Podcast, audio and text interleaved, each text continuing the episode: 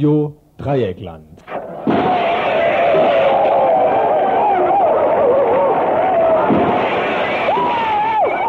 Tagesinfo.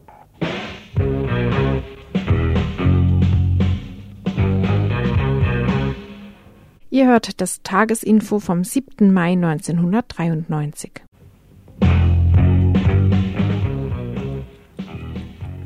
Sag mal, hast du den heutigen Tag auch mit diesem schrecklichen Geräusch begonnen?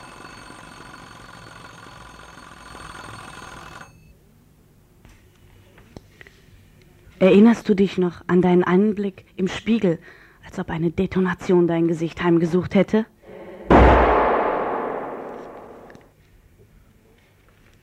Später, nach langem Hin und Her, ob wieder krank gefeiert werden soll, bist du trotzdem raus in Richtung Arbeit, Uni, Schule etc., begleitet von Tönen dieser Art.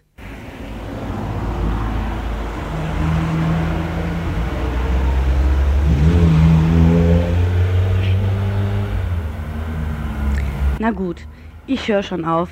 Ich wollte dich eigentlich nur zur neuesten Infosendung begrüßen und erwähnt haben, dass diese Sendung deinen Tag ganz anders beenden wird. Und zwar so.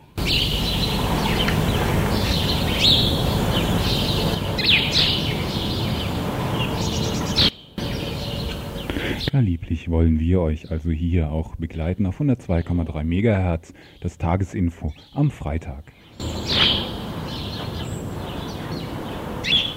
Inhaltlich soll es dann aber auch weitergehen. Wir haben einige Themen für euch vorbereitet.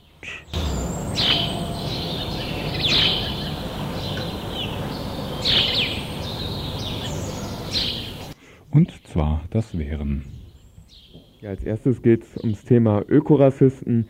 Wen man wohl äh, damit bezeichnen könnte, das gab es heute schon in der Taz zu lesen und bei uns gibt es dann noch einen Kommentar unter anderem zu diesem Taz-Artikel.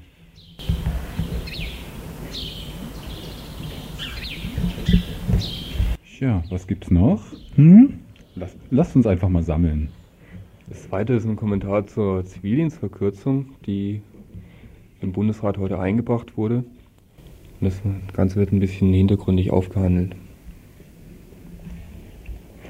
Ja, als drittes äh, wird es dann wohl hier zu, zu, äh, ja, zu Wahlen in Spanien gehen. Wahlen in Spanien ähm, sind vorgezogen worden. Felipe González äh, hat das so gewollt. Ein äh, Kollege von uns hat in Spanien rumgefragt. Und ein weiteres Thema wird sein? Ja, ein weiteres Thema geht in die Geschichte zurück. Arbeitet nie, die Macht liegt auf der Straße. Dies sind einige der bekannteren Parolen, die vor genau 25 Jahren natürlich auf Französisch in den Straßen von Paris gerufen wurden. Wir blicken auf die Ereignisse zurück, die zum ersten Willen Generalstreik führten, seitdem die Ware ihr weltweites Regiment führt. Und als ja, letztes Thema vor, vor Veranstaltungshinweisen zum Teil auch ausgedehnten Veranstaltungshinweisen, werden wir uns einem Genre widmen. Der Western ist tot, es lebe der Eastern. Äh, wir haben uns einem Thema aus dem Wilden Osten angenommen und wir werden es behandeln, beziehungsweise wir haben die Wahrheit geschildert, als die Wahrheit noch wahr war. Und das alles eben in der folgenden Stunde.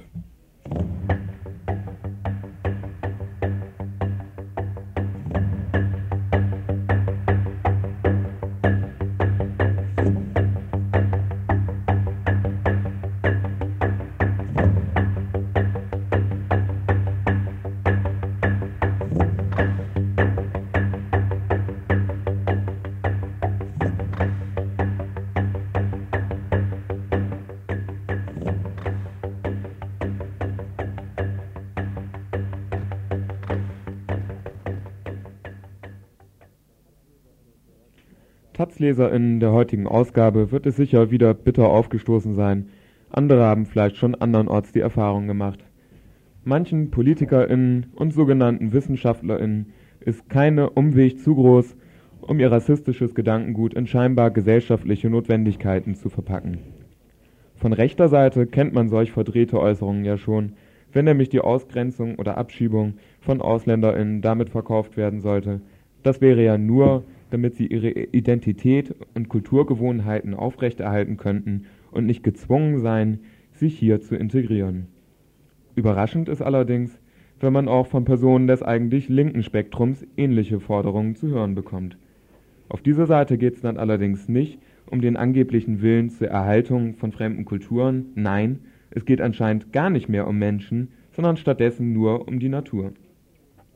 Dass die Natur zunehmend von Menschen zerstört wird, und zwar vor allem von denen, die die Zerstörung aufgrund ihres technischen Fortschritts am genauesten berechnen können, weiß wohl jeder.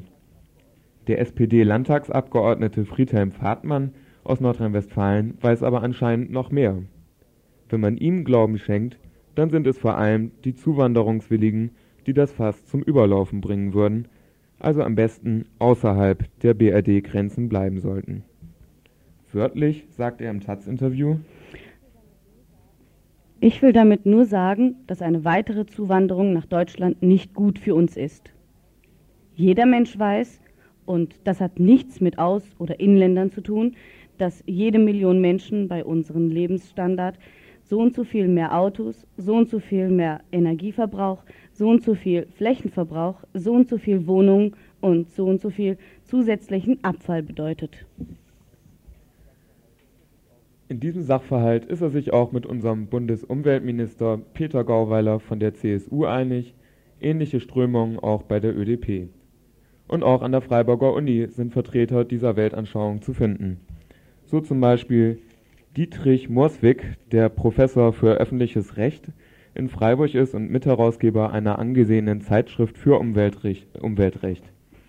Er ließ hören, wörtlich, außerdem haben die Ausländer die in die Bundesrepublik strömen, sicher kein existenzielles Interesse daran, unser Land in einen ökologisch akzeptablen Zustand zu bringen. Außerdem jongliert, äh, jongliert der, äh, das CDU-Mitglied laut Hatz in seinen Vorlesungen bewusst mit den angstschürenden Metaphern Menschenflut und Identitätsverlust des Volkes durch Einwanderung von Fremden. Für ihn lassen sich Umweltbelastungen nur dann rechtfertigen, wenn sie der Selbstbehauptung des Volkes dienen. Wenn es diesen Umweltengagierten aber um das Wohl der Natur geht, warum wenden sie sich dann nicht an die Hauptversch Hauptverschmutzer, nämlich die Industrienationen? Oder handelt es sich eher um die stille Einsicht, dass sich unsere Gesellschaft so in der Sackgasse befindet, dass jeder neue Mitbewohner und jede Mitbewohnerin automatisch zum Mittäter wird? Aber den zitierten Personen geht es ja auch gar nicht darum, durch einen angemessenen Umgang mit der Natur dem Menschen insgesamt einen erträglichen Lebensraum zu schaffen. Nein, hier geht es primär um die BRD. Die BRD, die, wie jüngst bekannt geworden, ihren grünen Punktmüll nach Indonesien schafft und um das Land oder äh, neuerdings Europa auch am liebsten eine große Mauer hätte, damit man nicht mit ansehen muss, was man im Rest der Welt so anrichtet. Da der Begriff Umweltschutz zunächst mal positiv geprägt ist, wird es den BenutzerInnen des Wortes sehr einfach gemacht, ihn für ihre Zwecke zu missbrauchen und Sinn zu entfremden. Jetzt muss ich gerade mal die vierte Seite suchen. Es steckt also hinter längst nicht jedem Umweltengagement auch eine fortschrittlich linke Ansicht. Das hat auch die Frankfurter Greenpeace-Gruppe so empfunden und will daher in ihrer Arbeit auch zunehmend multikulturelle Aspekte mit einbeziehen. Für sie ist die Umweltarbeit untrennbar auch mit der Forderung nach sozialer Gleichberechtigung über die bestehenden Grenzen hinweg verbunden.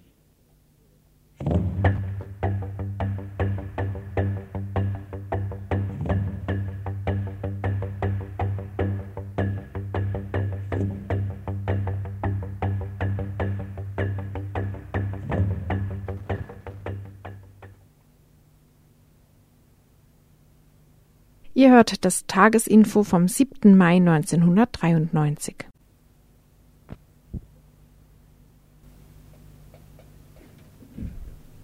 Gestern brachte das Saarland im Bundesrat einen Antrag auf Verkürzung des Zivildienstes auf 12 statt bisher 15 Monate ein. Der Zivildienst soll damit dem Wehrdienst zeitlich angepasst werden. Gleichzeitig wies der bei Zivis und Soldaten unvergleichlich beliebte Herr Rühl bester Verteidigungsminister-Manier Spekulationen zurück, dass der Grundwehrdienst auf möglicherweise sechs Monate gekürzt werden könnte. Junge Männer, die heutzutage einberufen werden und sich gegen einen Dienst in der Bundeswehrmacht entscheiden, können sich in der Regel zwischen zwei Alternativen dazu aussuchen. Zivildienst oder Knast. Während sich für das Letztere nur die wenigsten entscheiden, kommt dem Zivildienst eine immer stärkere soziale Bedeutung zu, die ursprünglich gar nicht beabsichtigt war. Breite Felder der sozialen Dienstleistungen sind von privaten oder kirchlichen Einrichtungen gedeckt, die hauptsächlich Zivis beschäftigen. Nun sollte der Zivildienst laut Grundgesetz zwar arbeitsmarktneutral sein, aber genau das Gegenteil ist der Fall in der Praxis. Das Heer der Zivildienstleistenden stellt einen wirtschaftlich nicht zu vernachlässigenden Faktor dar. Es arbeitet billig und profitabel für die Dienstleistungsträger. Ein Rettungssanitäter Zivi etwa besteht seiner Dienststelle pro Einsatz ein Verdienst von 900 D-Mark, grob gerechnet das Doppelte, was die Dienststelle pro Monat für den Zivi ausgibt.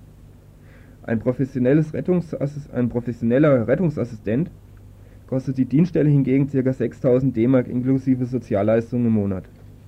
Völlig klar, dass sich diese Dienststelle möglichst viele Zivis bemüht, statt Profis einzustellen. Bereiten Rettungszivis ihren Dienststellen zwar einen Spitzenprofit, so ist das mit den anderen Trägerschaften durchaus weniger, aber dennoch sehenswert. Schätzungsweise 30.000 D-Mark werden im Schnitt pro Zivi und volle Dienstzeit an die Trägerschaften bezahlt. Dass vor diesem Hintergrund natürlich möglichst viele Zivis und möglichst wenige teure Pfleger, Sanitäter und Krankenschwestern eingestellt werden, ist sonnenklar. Also von arbeitsmarktpolitischer Neutralität kann hier keine, keine Spur sein. Nun wundert es auch nicht, dass ein konservativer Herr Rühe keine Kürzung des Wehr und damit automatisch des Zivildienstes will. Würden noch aufgrund des Mehrbedarfs an professionellen Kräften die Sozialkosten verdammt drastisch ansteigen. Nun aber einmal zum menschlichen Selbstverständnis. Mit welchem Recht oder besser, mit welcher Form von Gerechtigkeit geht es hier eigentlich zu, dass junge Menschen aufgrund einer verfehlten Sozialpolitik zwölf bis 15 Monate ihres Lebens dem Staat abtreten müssen, um als Lückenbüßer zu fungieren? Dass wir keine Bundeswehr mehr brauchen, wenn wir nicht unbedingt die Rüstungswirtschaft erhalten wollen, ist eh den meisten klar. Aber die Arroganz der Herrschenden in Bezug auf die Versklavung zwei Drittels der männlichen Jugend als unfreiwillige Zwangsarbeiter gewinnt nun eine neue Dimension der Transparenz. Hätten das sich als Zivi die Tatsache vor Augen, dass man als Lohnstopper und Neuanstellungsblockierer für fast alle sozial arbeitenden Menschen missbraucht wird, fragt man sich nach der Alternative, die lediglich Knast lautet. Denn nachträglich in die Bundeswehrmacht einzusteigen ist nicht mehr erlaubt. Die Herrschenden fürchten sich zu Recht vor einem Phänomen, das in Deutschland seit jeher als schlimmstes Vergehen geächtet wurde. Das Phänomen der Wehrkraftzersetzung. Yeah!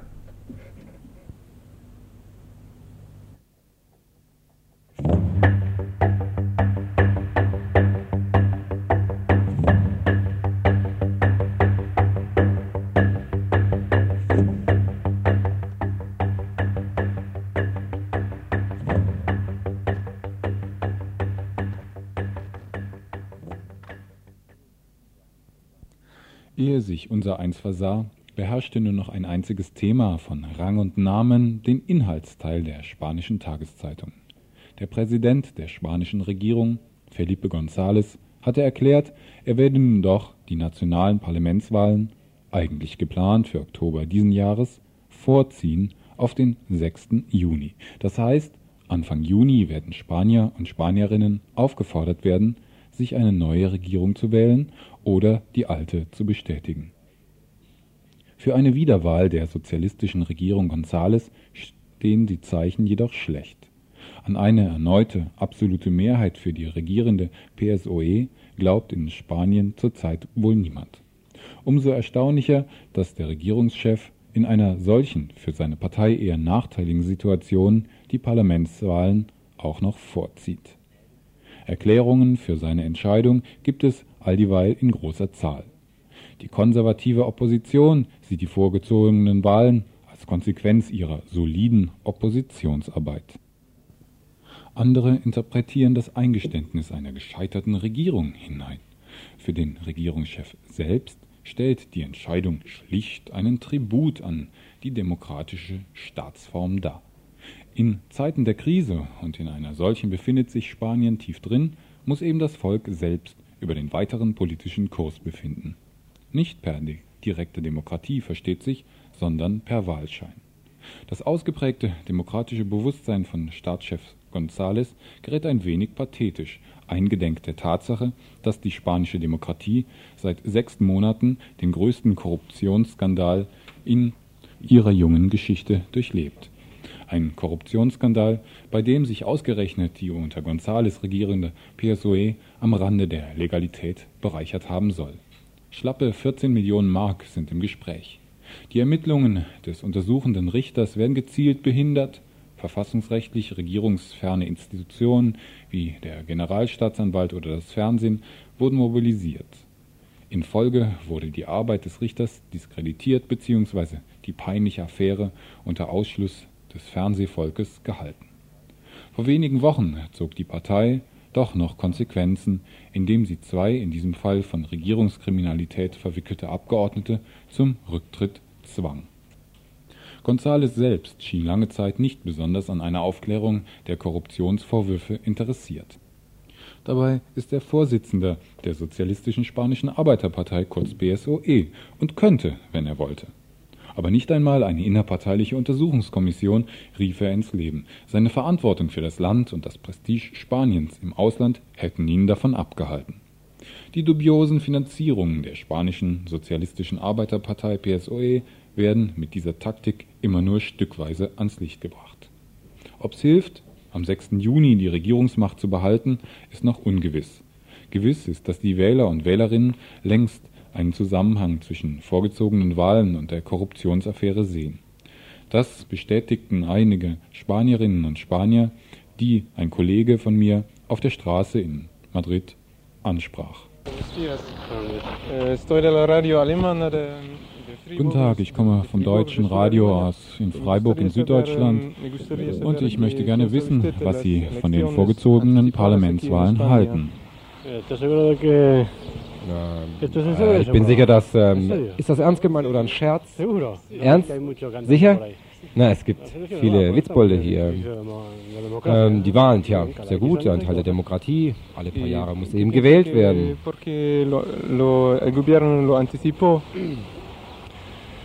Eso lo sabrán ellos principalmente, pero supongo que por problemas del propio Partido Socialista, básicamente, porque la situación española es muy complicada.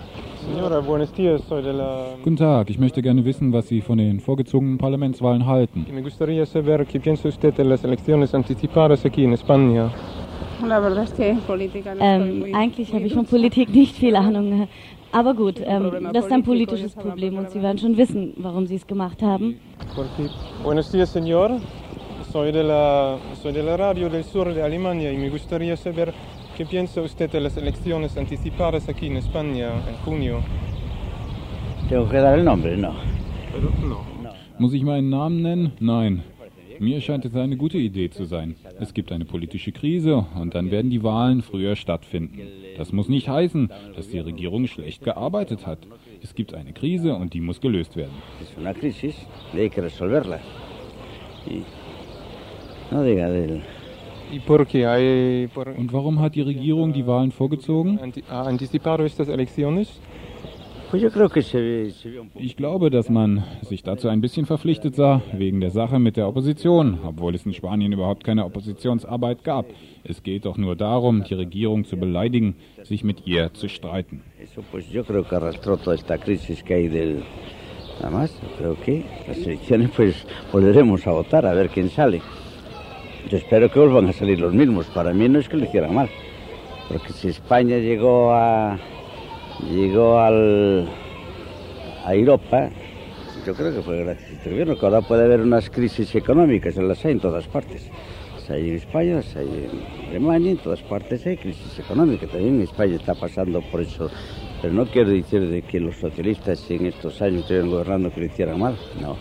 No, no vi una relación con este caso. Sehen Sie keinen Zusammenhang mit dem Korruptionsfall Filesa? Bueno, das wird natürlich ausgenutzt. Das nutzt die Opposition aus. Denn das Einzige, was die Opposition nicht hat, sie hat kein Programm, keine Projekte. Alles, was sie machen, ist, die Regierung zu bekämpfen. Wegen einer Korruption der Politik, die nicht, die, ich glaube nicht, dass es viel Korruption gibt. Außerdem denken Sie mal, gibt es nun den Fall Filesa und den Fall des Bruders von Guerra oder nur ganz wenig? Es gibt nur ganz wenig Korruption. Y esto es una, una democracia. Muy bien, pues ahora vamos a otra vez, a ver quién... ¿Eh? Gracias. Hala, de nada, hombre.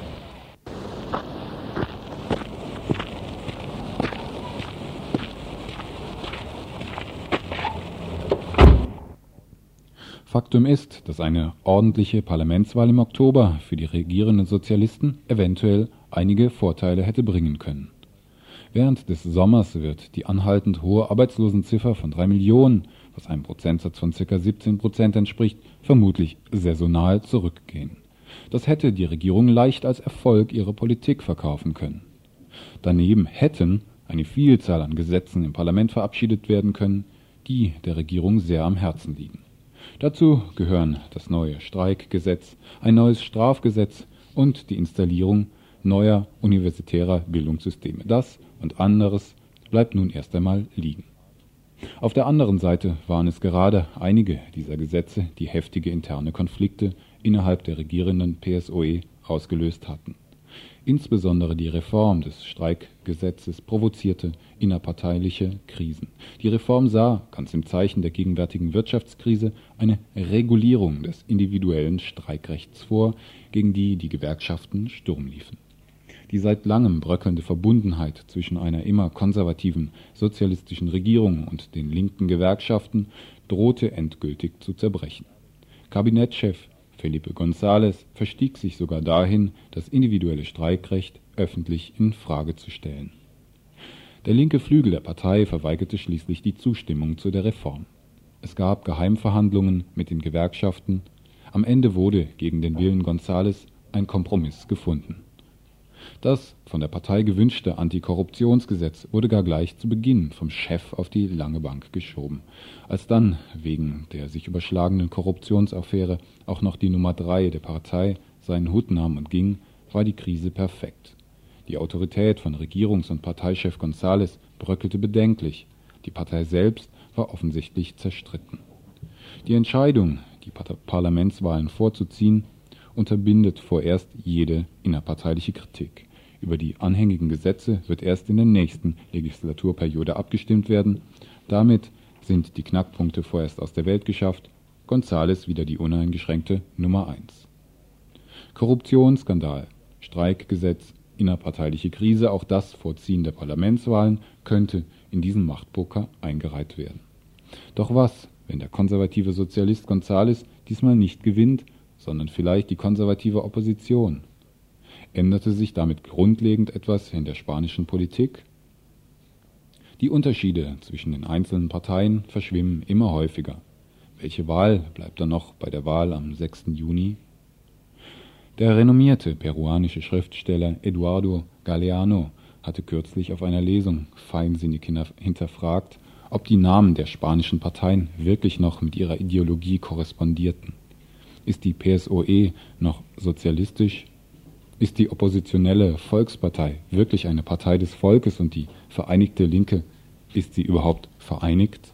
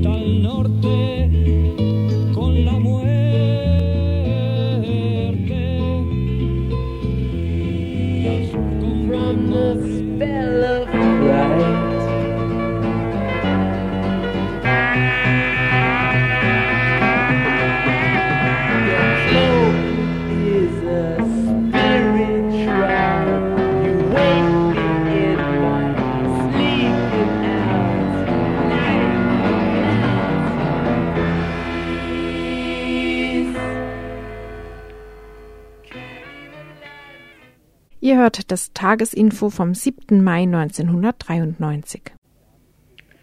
Vor 25 Jahren tobte noch das Leben in Europa.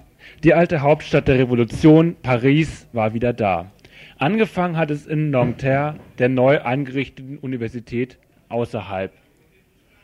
Dort hatte eine Broschüre, die 1966 unter dem Titel Über das Elend im Studentenmilieu betrachtet unter seinen ökonomischen, politischen, psychologischen, sexuellen und besonders intellektuellen Aspekten und über einige Mittel, diesem abzuhelfen, veröffentlicht worden war, unter den radikaleren Studis ihre Wirkung entfaltet. Die Wütenden nannte sich die entsprechende Gruppe, die begann, mit Früchten und Eiern die modernistischen Profs aus Vorlesungen zu vertreiben. Dass die Studis in Frankreich nach den Priestern die am meisten verachtete Gruppe sei, habe seine Richtigkeit, stellte die eben erwähnte Broschüre fest. Denn die Universität fordere die Massenherstellung ungebildeter und zum Denken unfähiger Studenten. Materiell seien die Studis zur Armut verurteilt. Aber immer mit sich zufrieden, erhebt er sein triviales Elend zu einem originellen Lebensstil, kultivierte Armut und Bohem. Studis lebten in einer verlängerten Unmündigkeit, einer Zukunft als kleine Kader, entgegengehend dabei. Sich sogar spontan und massenweise der polizeilichen Kontrolle von Psychiatern und Psychologen anvertrauend. Der hier kübelweise ausgeschüttete Hohn verhalf immerhin einigen Studis dazu, Politik nicht mehr in verkalkten Studentengewerkschaften oder den Vietnam-Soli-Komitees zu betreiben, sondern die Uni direkt anzugreifen. Die Leitung der Uni reagierte mit deren Schließung. Als die Aktionen in die Zentrale Sorbonne verlagert wurden, wurde am 3. Mai 68 auch diese geschlossen. Dabei wehrte Mensch sich, es kam zu einer ersten Straßenschlacht. Vergnüge mich mit den Pflastersteinen. Nieder mit dem Staat. Die Menschheit Aktionsorientierte Gruppen wie die Bewegung des 22. März organisierten den Protest, die linken Grüppchen aus KP-nahen Maoisten, Trotzkisten etc. konnten der Dynamik kaum folgen. Die derbe staatliche Repression mobilisierte immer größere Mengen Unzufriedener, wobei schon am 6. Mai auch sogenannte Rocker aus den Vorstädten hinzustießen. Bei einer Demo von 20.000 am 6. Mai wurden die ersten Barrikaden errichtet. Wird erst an dem Tag glücklich sein, an dem der letzte Bürokrat mit den Gedärmen des letzten Mittlerweile hatte sich auch eine neue Führung etabliert, sodass die Demos bis zum 9. Mai ruhiger verliefen. Trotzdem wurden die Kommunisten und Kommunistinnen nervös und distanzierten sich. Arbeitet nie. CGT-Boss Segui warnte, keine Nachsicht mit den zweideutigen und provokativen Elementen, die die Arbeiterklasse verleumden, sich als verbürgerlicht anklagen und die den maßlosen Anspruch erheben, ihr die revolutionäre Theorie aufzuzwingen. Ihre Aktionen geschehen zur Zufriedenheit der Regierung de Gaulle. Es waren sicherlich nicht die Forderungen nach Polizeiabzug, Öffnung der Sorbonne und Freilassung der Verhafteten, die am 10. Mai ca. 30.000 Demonstranten und Demonstrantinnen auf die Beine brachten. die Sorbonne anstecken würde? Als die Bullen den Weg über die Seine versperrten, richteten sich die Protestierenden im Universitätsviertel ein. Gegen 21 Uhr begann man spontan mit dem Bau von Barrikaden. Jeder erkannte darin sofort die Verwirklichung seiner Wünsche. Niemals hatte sich die Zerstörungsleidenschaft schöpferischer gezeigt. Den Führern war das Wort genommen. Sie versuchten dümmlich, das Ganze zu bagatellisieren. Sie riefen, dass die Barrikaden nur defensiv seien, dass man die Polizei nicht provozieren würde. Aber die Errichtung eines Systems von Barrikaden, das solide ein ganzes Viertel umschloss, war bereits in sich ein unverzeihlicher Schritt zur Verneinung des Staates. Mich mit den Pflastersteinen. Nieder Ab 2 Uhr griffen die Spezialtruppen der CRS an und eroberten das Viertel zurück. Die Führer wie Daniel Cohn-Bendit hatten noch versucht, die Eskalation zu verhindern. Ohne jede Autorisierung hat er und angeboten. Sie lassen die Bullen abziehen und öffnen die Sorbonne. Ich werde drei bis vier Bands organisieren und es gibt eine Fete. Weiter wird nichts geschehen. Lauf schneller, Genosse, die alte Welt ist hinter dir her. Arbeite nie. Von wegen, weiter werde nichts geschehen. Nach der Barrikadennacht sahen sich die Gewerkschaften gezwungen, für den 13. Mai einen eintägigen Generalstreik auszurufen. Eine Riesendemo wälzte sich an dem Tag durch Paris. Am 14. Mai trat dann als erste Fabrik die Belegschaft der Südaviation in Nantes in den wilden Generalstreik. Am 15. folgten die Renault-Werke von Cleon. Lauf schneller, Genosse, die alte Welt ist hinter dir her. Die Unzufriedenheit der Arbeiterinnen und Arbeiter und die der Studis trafen zusammen. In einem geschichtlichen Moment waren beide Gruppen den verschärften Bedingungen eines Umbruchs der Massengesellschaft unterworfen. Wird erst an dem Tag glücklich sein, an dem der letzte Bürokrat die Universitäten platzten aus allen Nähten, die alte Elite-Uni war passé und gehörte dringend reformiert. Wenn man die Sorbonne anstecken würde? Gleichzeitig waren neue Bevölkerungsschichten in die Fabriken gezwungen worden. Die jungen und multinational zusammengesetzten Arbeiterinnen und Arbeiter lebten oft unter miesesten Bedingungen, was Wohnverhältnisse anbetraf, und auch die Arbeit war eintönig und hart. Die Menschheit wird erst an dem Tag glücklich sein, an dem der letzte Bürokrat gegen diese miesen Bedingungen waren die Widerstandsformen direkt und oft an den Gewerkschaften vorbeilaufend. Sabotage, Besetzungen, Aneignungen zählten dazu. Die alte Welt ist hinter dir her. Im Gegensatz zu den Studis erhoben die Arbeiterinnen und Arbeiter keine direkten Forderungen. Vielleicht steckte hinter ihrem Schweigen eine grundsätzlichere Ablehnung. Jedenfalls war in ganz kurzer Zeit Frankreich vom ersten wilden Generalstreik der modernen Geschichte erfasst. Arbeite nie.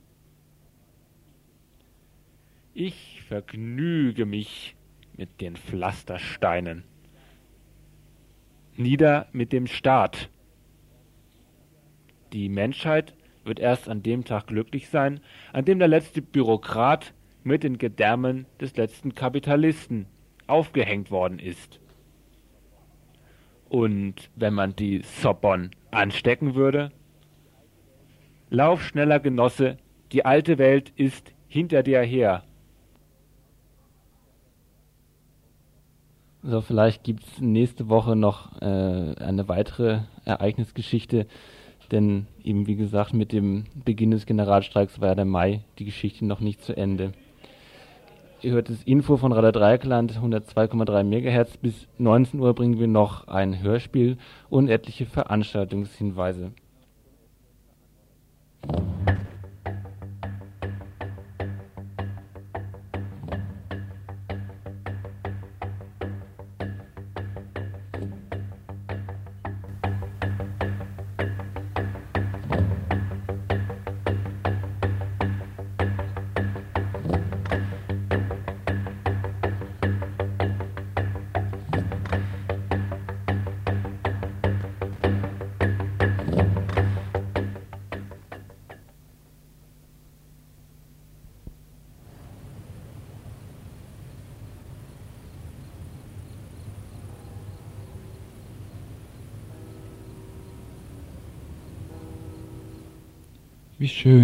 Das Leben in Threesome Valley. Verstreut liegen kleine Farmerinnenhütten in der ausladenden Hügellandschaft. Kühe weiden, Schafe weiden und hin und wieder weiden sich Menschen wiederum an ihnen.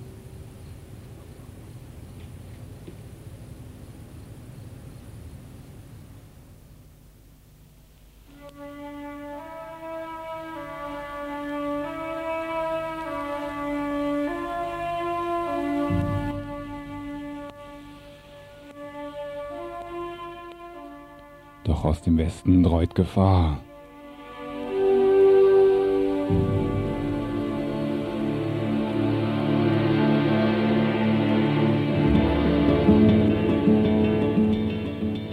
In Free Castle Town, dem Nest, das durch seine Verbrecher und Ökologen traurige Berühmtheit erlangt hat, sitzt eine kleine Clique von Plutokraten.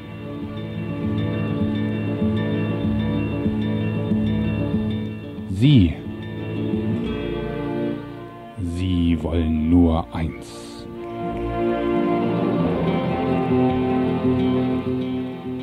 Sie wollen die Idylle zerstören.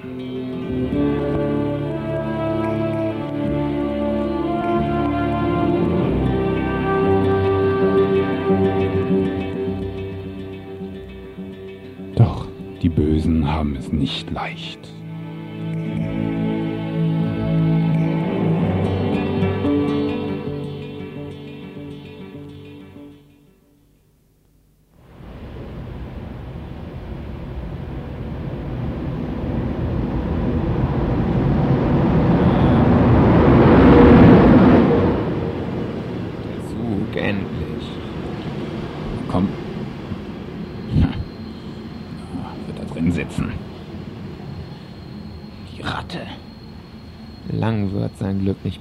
Mehr werden. er wird vergleichbar. Ruhig schlafen. Tramstation Himmelreich.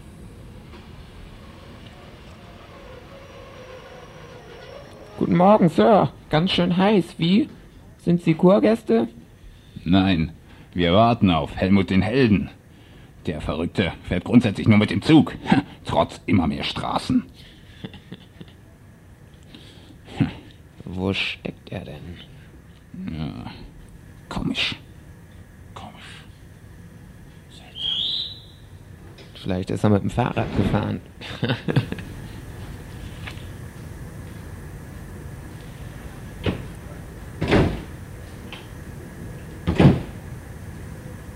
hm.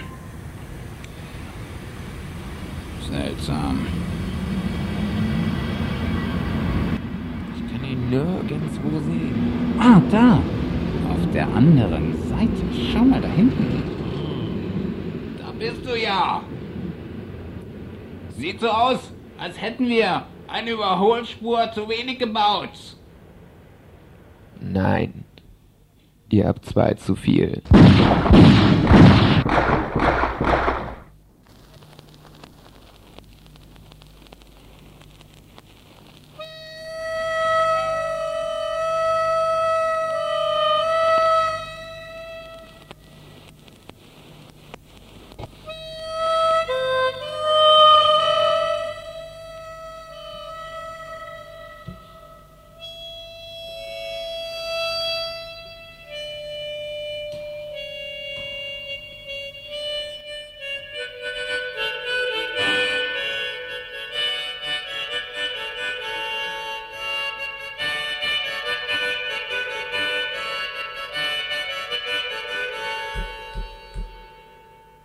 Ihr hört das Tagesinfo vom 7. Mai 1993.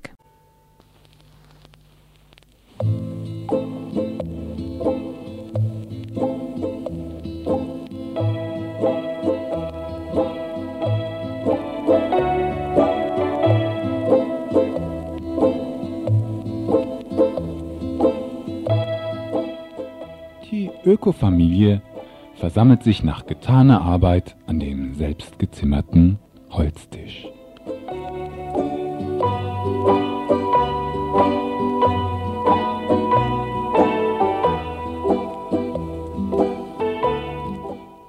Heute habe ich 13 Kröten, 16 Fröschen und 7 Nacktschnecken das Leben gerettet.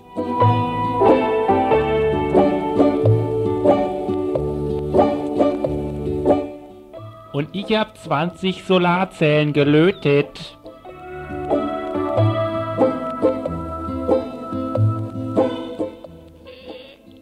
Wolltest du nicht das Windrad reparieren?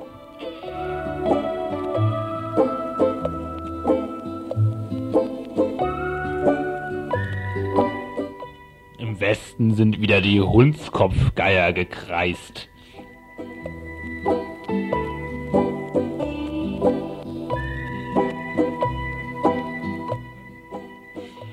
Erwin, mein Kleiner, was tut sich in Free Castle City? Wie weit ist der Widerstand gegen die KTS?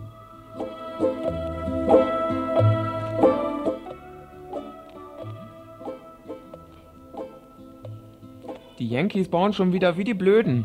Die Sheriffs beherrschen die ganze Stadt. Es riecht sich kaum Widerstand.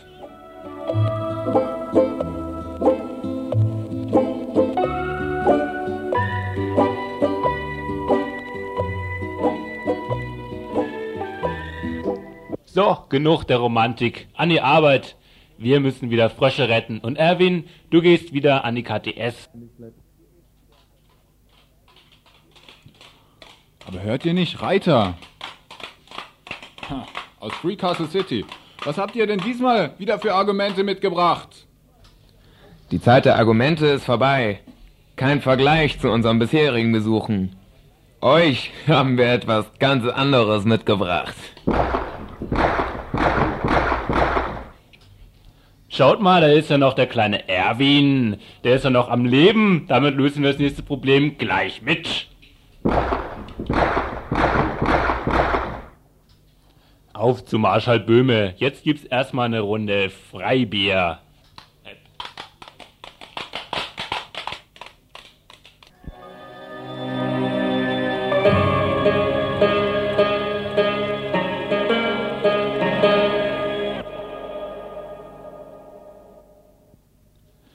Meine Damen und Herren, in meiner Funktion als Marschall möchte ich Ihnen heute etwas mitteilen. Nach langem Bemühen ist es uns gelungen, eine große Idee auf den Weg zu bringen. Dank der Unterstützung von Billy David ist es uns gelungen, die Klagenden zu einer vergleichbaren Ruhe zu bringen. Wir haben uns zusammengesetzt und unsere Hausaufgaben gründlich gemacht. Aber es ist ein langer Weg geworden, den langen Weg äh, auf den Weg zu bringen. Äh. Wir haben viel Überzeugungsarbeit geleistet, aber am Schluss waren die besseren Argumente äh, doch die besseren Argumente.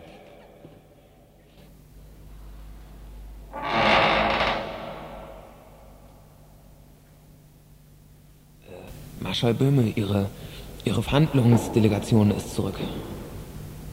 Äh, ja, ja. Kommen Sie, komm, kommen Sie hierher.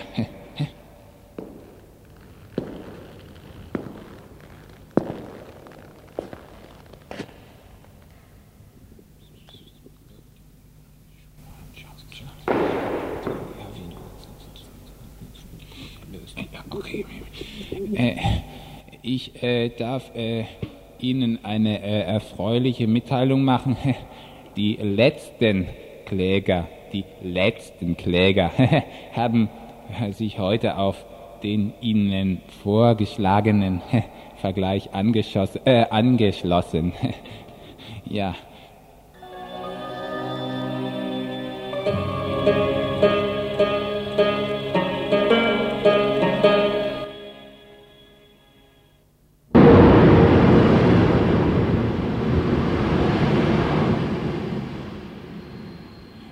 Die willfährigen Schmierfinken der Badish Press und ähnlicher Organe ihre Standardinterviews machten, zupfte eine gar liebliche Gestalt an der Central Train Station ihr Kleid zurecht.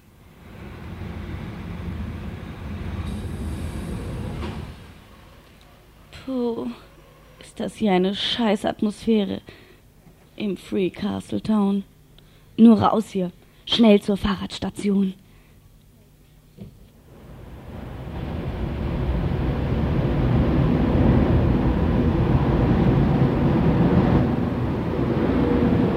Wo geht's denn hier zum Fahrradstation?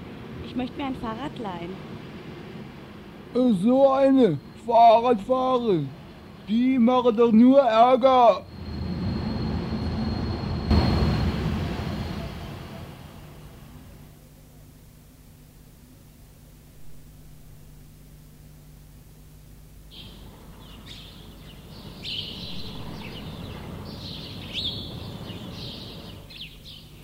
Puh, jetzt bin ich da im lieblichen Threesome Valley.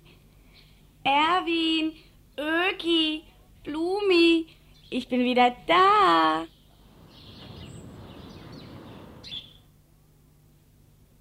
Doch was ist das? Diese scheinbar endgültige Stille?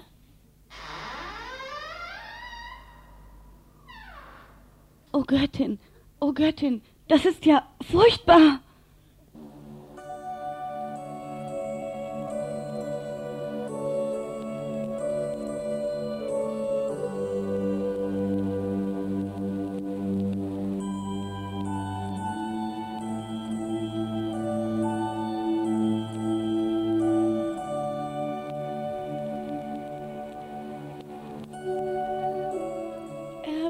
Du regst dich noch. Was ist geschehen?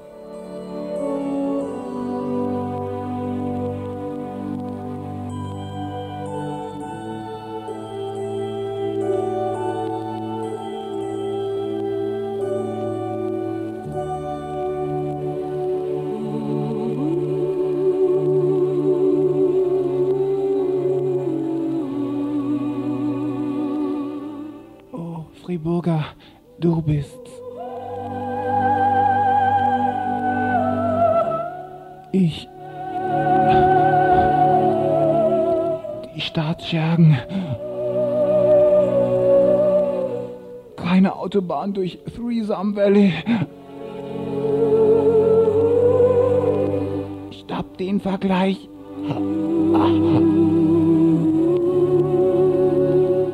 Keine Autobahn Madrid-Moskau.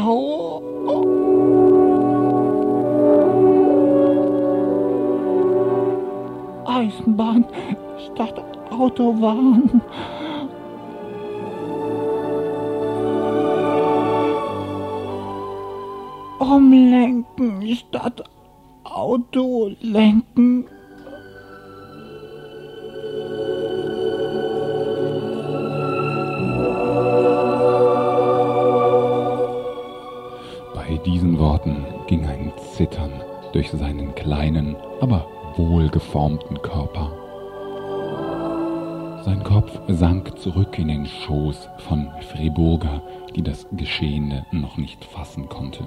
Ihre heißen Tränen benetzten sein scheinbar schlafendes Gesicht.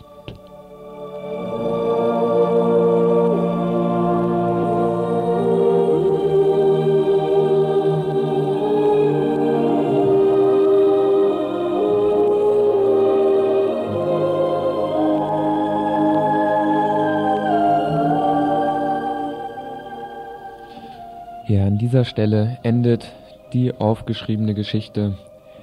Es geht aber weiter. Geschichte wird ja nicht nur geschrieben, Geschichte wird auch gemacht. Und ihr könnt jetzt auch mal wieder Geschichte machen und uns schreiben, wie ihr denkt. Oder uns telefonisch das zukommen lassen, wie ihr es denkt. Wie wird der Kampf weitergehen? Der ewige Kampf von Gut und Böse.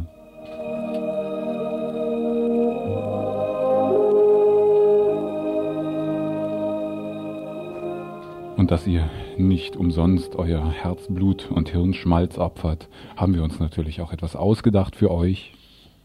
Wir haben uns ein Klitze, ja, wir möchten euch dann in diesem Falle zwei, sobald ihr, sofern ihr euch jetzt meldet, jetzt meldet, jetzt meldet, möchten wir euch zwei Karten zukommen lassen und zwar äh, etwas zum Lachen. Es gibt zwei Karten vom ARD Funkkabarett, das heute Abend äh, spielt im St. Ursula Gymnasium.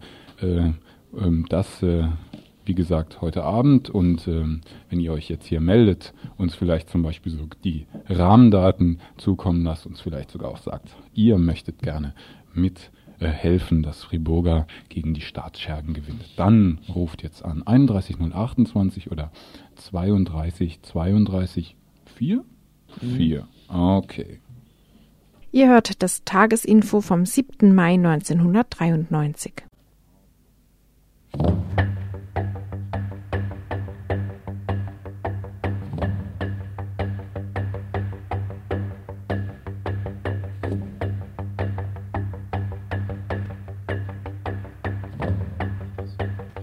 Ja, wer lieber keine Karte gewinnen will und sich dafür mehr Zeit nehmen will, um die Geschichte weiterzumachen, weiter zu schreiben, der kann uns natürlich auch schreiben, nämlich die Geschichte. Äh, vielleicht kommt die Fortsetzung dann halt am nächsten Freitag. Und zwar schreibt ihr dann am besten an das Radio Dreieckland auf dem Greta-Gelände in der Adlerstraße 12. Adlerstraße 12 in 78 Freiburg.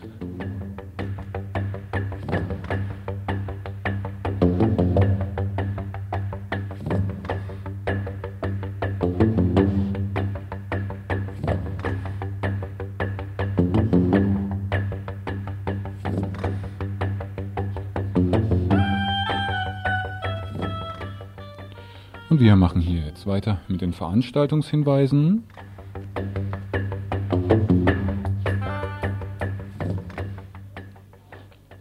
Nieder mit den Mauern, grenzenlos lesbisch. So heißt das Motto des diesjährigen Lesbenfrühlings, welches vom 28. bis 31. Mai in Freiburg stattfinden wird. Frau ging von diesem Thema aus, da Lesben mit den verschiedensten Ab- und Ausgrenzungen zu leben hat, ob von Seiten der Gesellschaft oder innerhalb der Lesbenszene selbst. Viele Fragen kommen auf wie Abgrenzen nach außen, Notwendigkeit oder Kapitulation oder Abgrenzen nach innen, Angst und Abwehr oder Festigung einer lesbischen Identität. Ziel ist es, diverse Grenzen anzusprechen, um eine konstruktive Auseinandersetzung zu ermöglichen. Neben Seminaren, Workshops, Vorträgen und Lesungen zu diesem, aber auch zu anderen Themen sollen lesbische Kultur, Spiel und Sport nicht zu kurz kommen. Veranstaltungsorte werden sein Stadthalle Freiburg, am Messplatz, an der B31 in der Schwarzwaldstraße und diverse andere Orte. Der Infotisch wird am Freitag, dem 28.05. zwischen 18 und 22 Uhr in der Stadthalle sein, wo ihr die Eintrittskarten für die Veranstaltungen, Schlafplätze etc. bekommen könnt.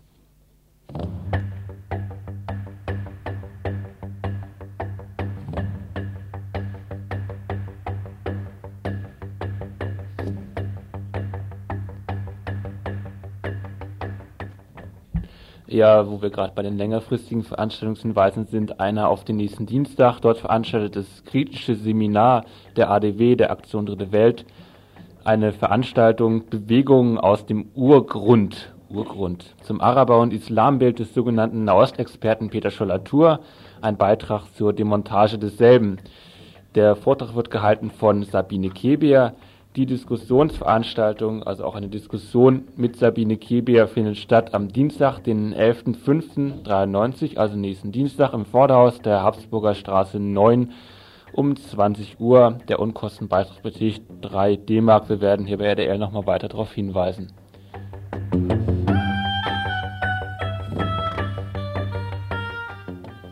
Ein Plenum wegen der Bundestagsblockade wird am Dienstag, den 18. Mai um 20 Uhr im Infoladen stattfinden.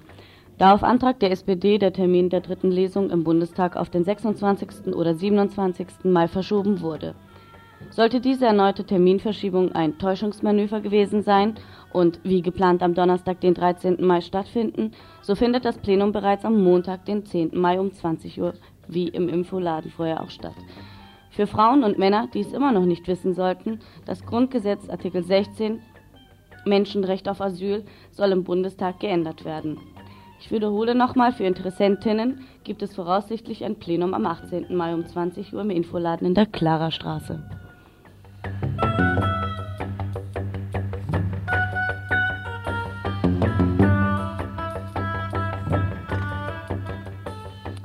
Laut Presseerklärung der AJZ-Initiative Freiburg und der Kindergarten-INI zu Haus 37 werden folgende Termine bekannt gegeben. Dienstag, dem 11.05. um 10 Uhr, wird es eine Pressekonferenz im Gasthaus Schützen in der Schützenallee geben.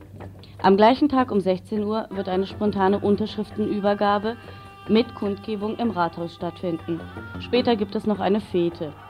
Und am Donnerstag, den 13.05. um 17.30 Uhr, kommt es zu einer Jugendhilfeausschusssitzung im Rathaus, wo alle interessierten Jugendlichen aufgerufen sind, hinzugehen. Die Forderung der AJZ-INI ist, das Haus 37 als Tagesordnungspunkt auf der Jugendhilfeausschusssitzung am 13.05. aufgenommen wird. Und eine Entscheidung des Gemeinderats für ein Jugend- und Kulturzentrum auf dem Vauban-Gelände noch vor der Sommerpause.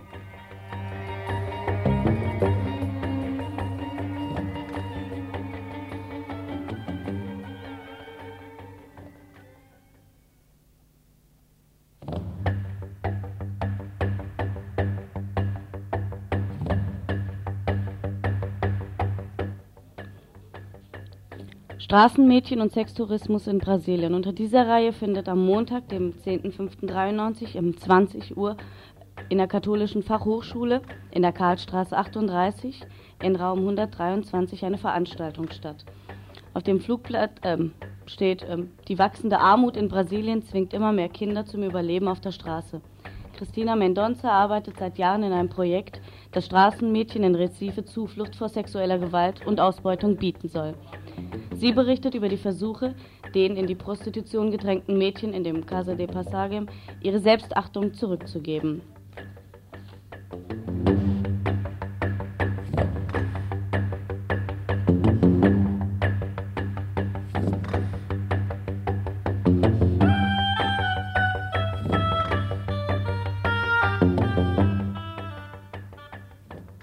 Noch eine Themenübersicht für das Montagsinfo.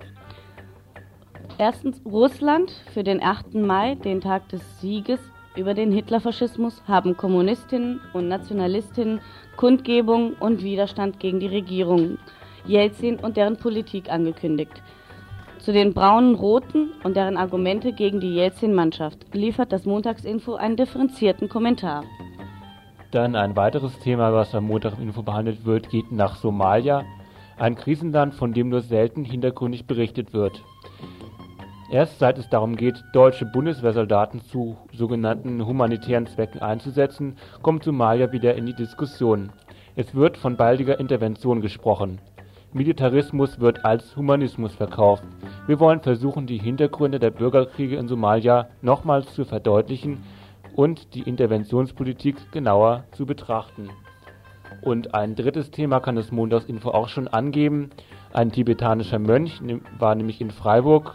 Er hat ein Interview mit dem Exilklosterleiter, oh je, wie heißt der, Tupter Nyandak, geführt und einen nachdenklichen Kommentar zur tibetischen Unabhängigkeitsbewegung geschrieben. Ihr hört das Tagesinfo vom 7. Mai 1993.